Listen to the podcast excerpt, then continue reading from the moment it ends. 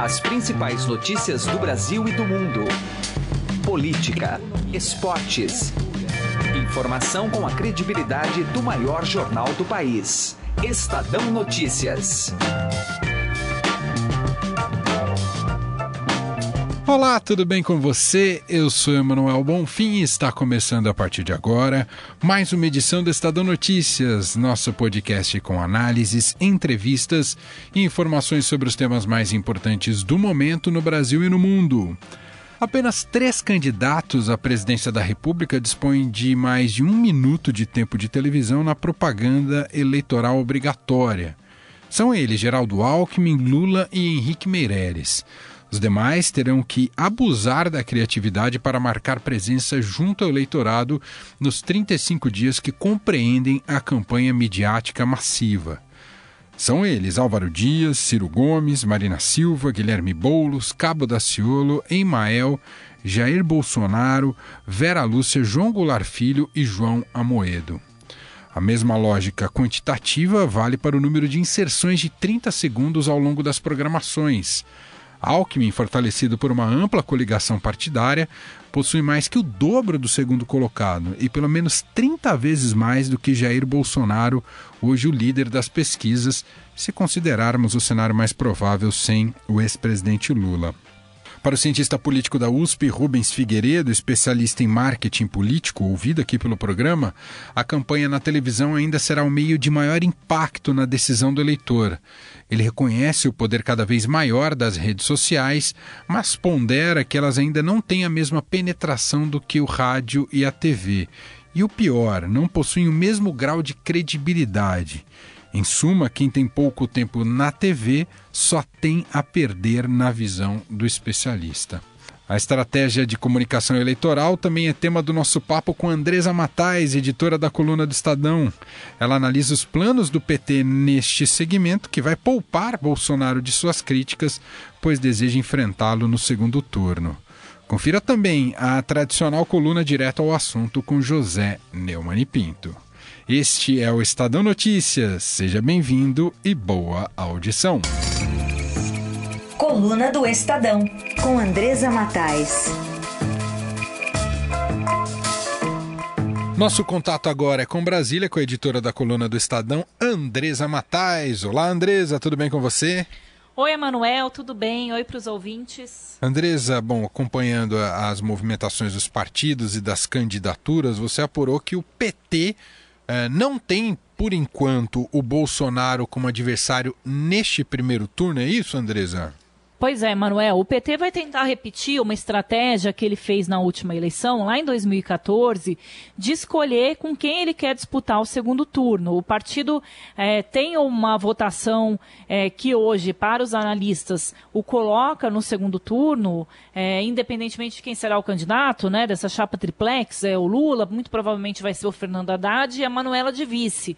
É, então, ah, já se considerando é, que uma das vagas é do PT, o partido começou a escolher com quem que ele quer ir para o segundo turno e essa escolha recai sobre o Jair Bolsonaro, que eles acham que é o candidato mais fraco é, para se derrotar no segundo turno, por conta de todas as polêmicas que o Bolsonaro consegue gerar e da falta de apoio né, de partidos à candidatura dele. Ele está indo para uma eleição praticamente com chapa própria, ele teve aí, a cinco minutos né, do, do segundo tempo, o apoio do PRTB, que indicou o vice na chapa, mas é praticamente nada, né? Um partido muito pequeno, que não agrega tempo de TV, não muda a estrutura de campanha é, do Jair Bolsonaro. Então eles acham muito mais difícil disputar o segundo turno contra, o, por exemplo, o candidato do PSDB, o Geraldo Alckmin, que tem aí um monte de partidos o apoiando e pode, entre PT e PSDB, o mercado financeiro fica com o candidato do PSDB, do que você ir para o segundo turno é, contra o Jair Bolsonaro. Então, o que, que eles vão fazer para conseguir é, ser bem-sucedidos né, nessa estratégia? Eles não vão fazer uma campanha negativa contra o Bolsonaro. Eles vão deixar a campanha negativa contra o Geraldo Alckmin, contra o Henrique Meirelles, contra os outros, a Marina Silva, contra os outros candidatos. E vão deixar é, poupar de ataques o Jair Bolsonaro. Isso é bom para o Bolsonaro, Emanuel, porque o PT também é muito forte nas redes sociais, que é por onde os partidos devem.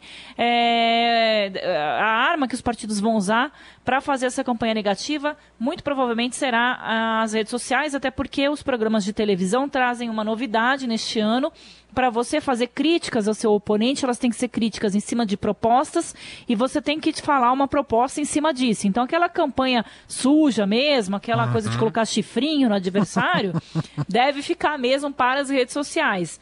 Agora, do outro lado os partidos do centro, aí centro-direita, do centro mesmo, é, ou centro-esquerda, vão tentar é, vão se digladiar para ver quem vai ficar com essa segunda vaga e aí vai todo mundo contra o Jair Bolsonaro, principalmente a campanha do Geraldo Alckmin que já tem falado contra o, o, Jair Bolsonaro, e a campanha também do Henrique Meirelles. Eles têm soltado alguns videozinhos, muita gente já deve ter recebido por corrente de WhatsApp, mostrando aí é, frases é, polêmicas do Bolsonaro, atitudes destemperadas, e assim vai se dar a disputa por essa vaga do segundo turno. Vai ser bastante é, intensa, é, Ultimate Fighter mesmo, viu, Emanuel? Muito bem. Essa é a Andresa Matais, editora da coluna do Estadão. Muito obrigado, Andresa. Um grande abraço. Tchau, tchau. Um abraço. Estadão Notícias. Eleições 2018. Como sustentar uma campanha com poucos segundos na TV? O destaque chega agora com Carolina Ercolim. As eleições deste ano terão sete candidatos à presidência da República com um período curto, menos de 15 segundos de propaganda, ou seja, para pedir votos em cada bloco do horário eleitoral fixo. E um deles é o deputado Jair Bolsonaro, do PSL, que é líder nas pesquisas do cenário em que o ex-presidente Lula, né, que é condenado e preso na Lava Jato, não é incluído qual vai ser a escolha desses presidenciáveis para se apresentar à população, dada uma, uma realidade bastante distinta do que a gente viu nas últimas eleições gerais. Estamos na linha com o cientista político da USP, Rubens Figueiredo, que é especialista em marketing político e diretor do CEPAC Pesquisa e Comunicação. Tudo bem, doutor Rubens? Tudo bem, Carolina. Bom, difícil a gente imaginar, tem até uma reportagem do Estadão dessa semana falando e colocando um, um gráfico interessante para a gente ter uma ideia da dimensão do, do, do, programa eleitoral, do horário eleitoral fixo que cada candidato vai ter. Então, a discrepância do primeiro para o segundo lugar, a gente está falando de Geraldo Alckmin e Lula, né, se, se seguir a, a candidatura do ex-presidente, uma diferença de mais de dois minutos, né? De número de inserções de 364 para 152. Como é que é, deve ser a estratégia dos partidos para lidar com números tão diferentes nessa, nessa campanha?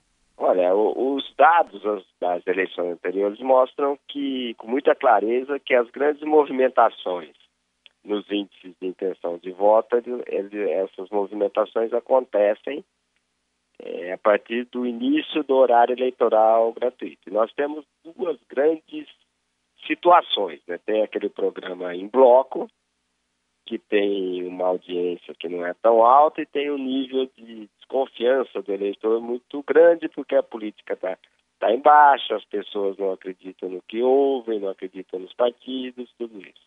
Uhum. E você tem as inserções comerciais, que essa sim tem um, poder muito grande de formar opinião. Então, a televisão hoje, é, segundo a Pesquisa Nacional de Mídia, ela é assistida todos os dias por 77% dos brasileiros. Então, você tem um poder de, de, de comunicação monumental que vão é, que vai acontecer nesses 35 dias de campanha certamente vai ter uma influência muito grande na decisão de voto dos eleitores. E aí, qual deve ser a estratégia, então, adotada para que um candidato com muitas inserções né, não seja encarado como é, uma propaganda e um rosto maçante ali, né? Já que aparecerá a todo momento é, na, na, na, programação de rádio e TV? Olha, Carolina, veja bem, o, os os nossos publicitários, né, a televisão brasileira, de uma maneira geral, é uma das melhores do mundo. Então, o fato de você ter muito, muita inserção comercial certamente é ajuda. É claro que ninguém vai fazer comerciais chatos, né? Quem tem mais, mais número de, de comerciais pode abordar mais assuntos, pode apresentar seu candidato com mais profundidade, pode falar é, das realizações que ele fez ao longo da sua trajetória política. Enquanto aqueles que têm é, menos inserções e menos tempo, eles terão que fazer necessariamente algo mais chamativo. Né? Fala-se muito das redes sociais, é, só que essa mesma pesquisa que eu citei há pouco mostra que quase 40% dos brasileiros, 27%, não vê redes sociais. E esse contingente que não vê redes sociais se informa predominantemente através da televisão e é, em grande parte, o número de eleitores que estão declarando estarem indecisos ou votando branco e nulo. E tem pesquisas também que falam que mais de 60 milhões de brasileiros não usam a internet, né? não têm acesso à internet.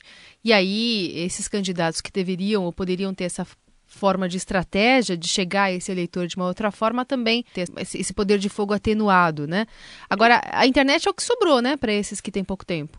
A internet é que sobrou, mas um aspecto interessante dessa questão da internet é que as pessoas não confiam nas redes sociais como fonte de informação fidedigna para assuntos de natureza política. Hum. Quando você pergunta, você acredita nas redes sociais? É, 14% só acredita nas redes sociais como, é, como é um veículo que, dê, que dá informação de credibilidade para as pessoas. Hum. Enquanto a televisão ela tem um índice de credibilidade de 54%. Então, a capacidade de formação de opinião das redes sociais da internet é muito restrita, até porque o, o, o grande usuário da rede social, aquele que usa mais, são jovens, é, é, eleitores mais jovens, mais escolarizados, de renda mais alta e dos grandes centros urbanos. Esse tipo de eleitor já está com opinião formada e dificilmente mudará, porque é um eleitor mais é, informado e com maior conhecimento das coisas da, da política. Quando você é, observa as redes sociais é, do Lula, do PP, por exemplo, e do Bolsonaro, é quase uma seita, né? É, esses eleitores dificilmente vão mudar é, de voto, são fiéis, né? são mais que eleitores, são torcedores dos seus candidatos. Uhum. É engraçado também, ou curioso, imaginar que, por exemplo, às, às vezes as, a mesma peça publicitária, né, que passaria na TV ou no rádio, que também circula na internet, ela tem um poder de fogo também menor, né? Exato. E também tem outra coisa, né? Você, um usuário típico de rede social, ele recebe um número monumental de informação uma pessoa que tem WhatsApp, por exemplo, recebe dezenas, às vezes até chega a centena, uma centena é, por dia. Quando você está assistindo televisão e você é pego de surpresa, você está assistindo um jogo de futebol uhum. e é pego de surpresa com comercial, o, o impacto é diferente, é, o efeito é diferente, a atenção que você presta é diferente. Nesse sentido, a capacidade de formar opinião desses comerciais na TV é muito grande. É só você ver o quanto as empresas investem em publicidade na televisão para ter seus produtos aceitos pelo mercado.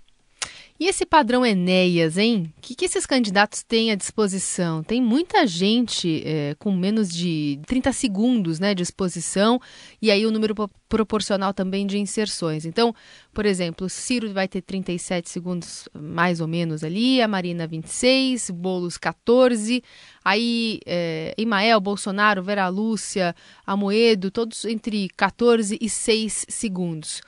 A gente lembra, eh, como eu disse aqui, o, o Enéas ele conseguiu, foi um político que conseguiu falar pouca coisa e pelo menos plantar uma sementinha que era o seu nome e o número para as pessoas votarem nele. Como é que deve ser a estratégia desses agora partidos e, e cabeças de chapa para chegar né, a esse eleitor que agora tem muito mais informação circulando em volta dele? Uma coisa é você se, for, se deixar folclorizar, né, para chamar atenção você fazer algo completamente inusitado, que não tem nada a ver com, com uma candidatura à presidência da República, que vai tornar você mais conhecido, mas vai tornar também é, mais rejeitado. O Enéas fez tem. isso. O, o Enéas fez, mas depois ele foi candidato a deputado e teve uma votação estrondosa que fez com que o partido que ele, do qual ele fazia parte, o Prona, Uhum. eleger alguns, alguns candidatos. Essa pode ser é, uma alternativa. Mas o Enéas era um, um ser diferenciado. ele De fato, médico. era. É verdade. Ele ia bem nos debates, intervenções do Enéas de, de- que eram de boa qualidade. Então ele gerava uma repercussão razoável na sociedade com aquele tempo muito pequeno que ele tinha. Agora eu acho é, você ter uma estratégia vitoriosa de alguém que tenha poucos segundos e que pode falar seu nome, seu número e talvez uma frase é, curta, né? Não vai ser por aí, por esse caminho que ele vai ficar competitivo. A gente tem o Bolsonaro, que é o candidato que está em primeiro lugar quando o Lula- não está nas, eh, nas simulações, mas ele representa alguma coisa que a sociedade, nesse momento, acha importante, né?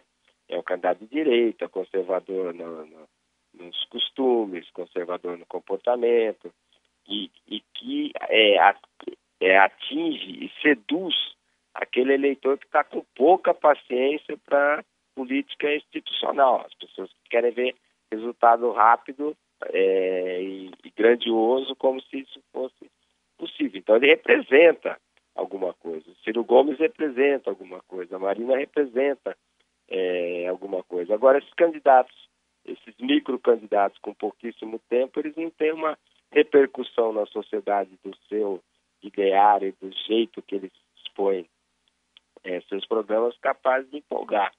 Então, nesse sentido, vão ser, vão jogar para cumprir tabela, para usar uma expressão aí de futebol. Uhum. Então, é, esses candidatos que têm um discurso mais afinado com alguma área devem abraçar essa área e, e usar isso como um lema, pra, pelo menos para marcar o nome e marcar um território.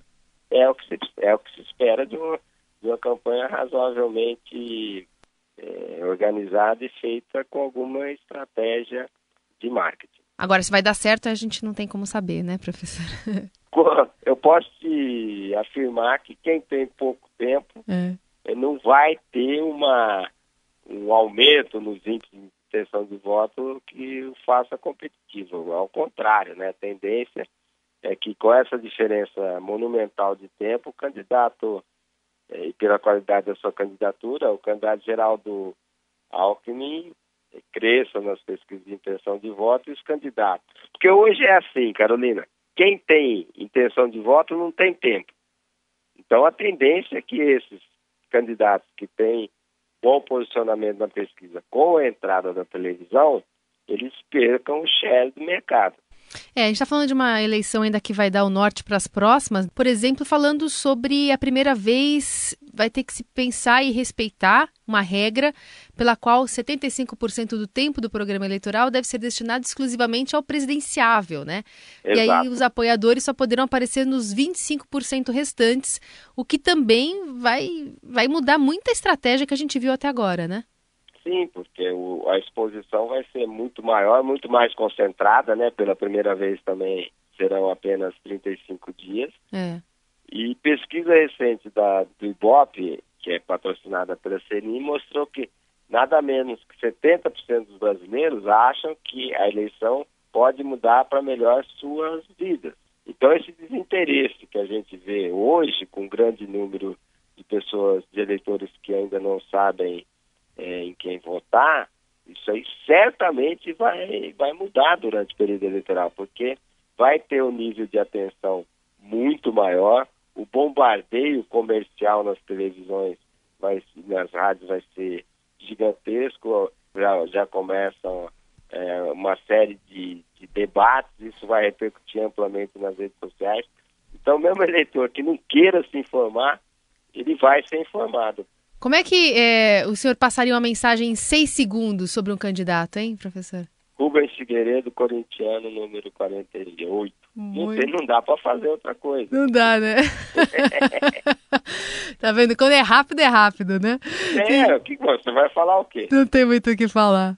É. Muito bem. Rubens Figueiredo, que é cientista político da USP, especialista em marketing político, ajudando a gente a entender um pouquinho desse quadro eleitoral atípico, pelo menos até agora, né, sem precedentes, que deve é, determinar quais são os espaços de cada candidato e como é que as candidaturas vão se desenvolver a partir de um tempo limitado ou não é, no, no horário eleitoral. Obrigada, viu, por conversar conosco. Eu que agradeço. Um bom programa. Eleições 2018.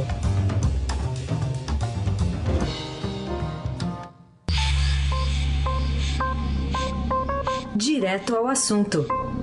Com José Neumann e Pinto.